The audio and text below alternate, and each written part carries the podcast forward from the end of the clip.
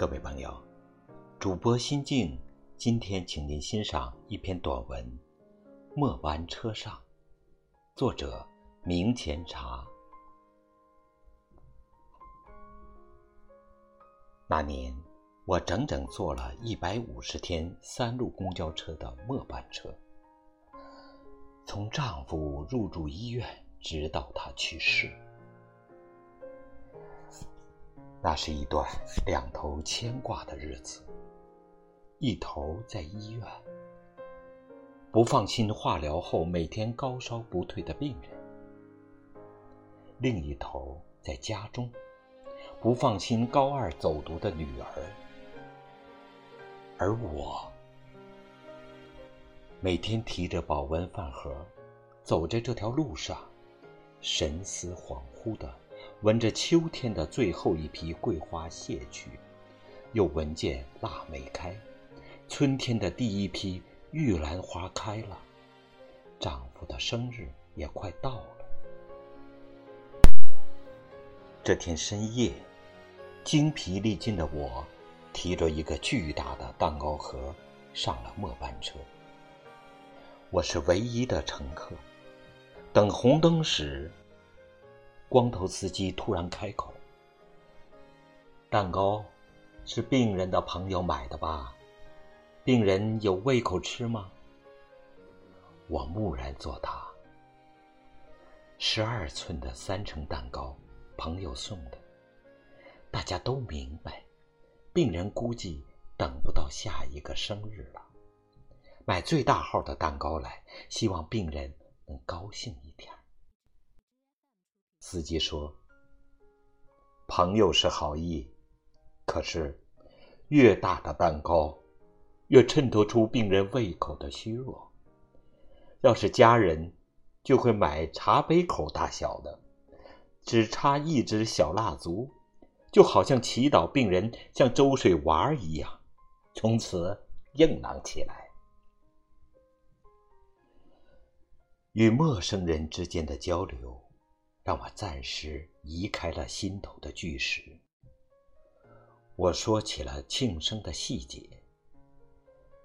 吹蜡烛的时候，老公说：“蜡烛上头这数字，如果不是四十五，而是五十四就好了。”他巴望着能活到五十出头。看到孩子大学毕业、成家立业，这话。其实闷得我难受，不知如何应他。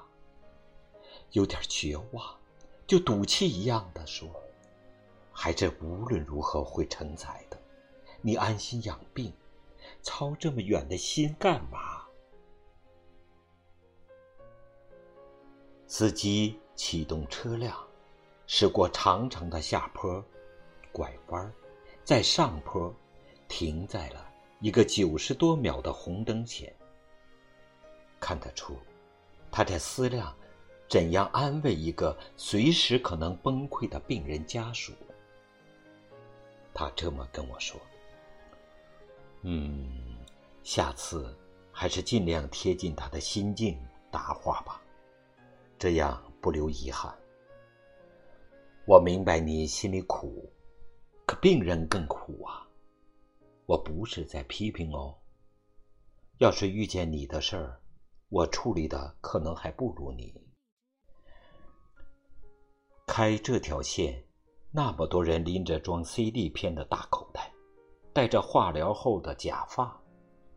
夏天看得到乘客胳膊上留直流针导管，所以。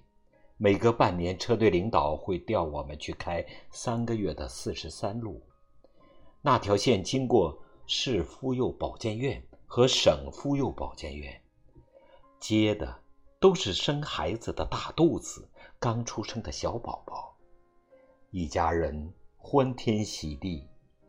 等你家的事儿过去了，去坐坐那条线吧，看见希望，就不会那么悲伤了。真的没想到，这辈子会在末班公交车上体验人生至关重要的一刻。车窗半开着，夹杂着飞花柳絮的气息扑面而来。他告诉我，凛冽的冬日终将过去。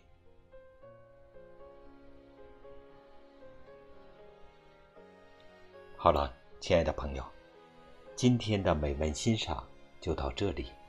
主播心静在温哥华。祝您晚安，再见。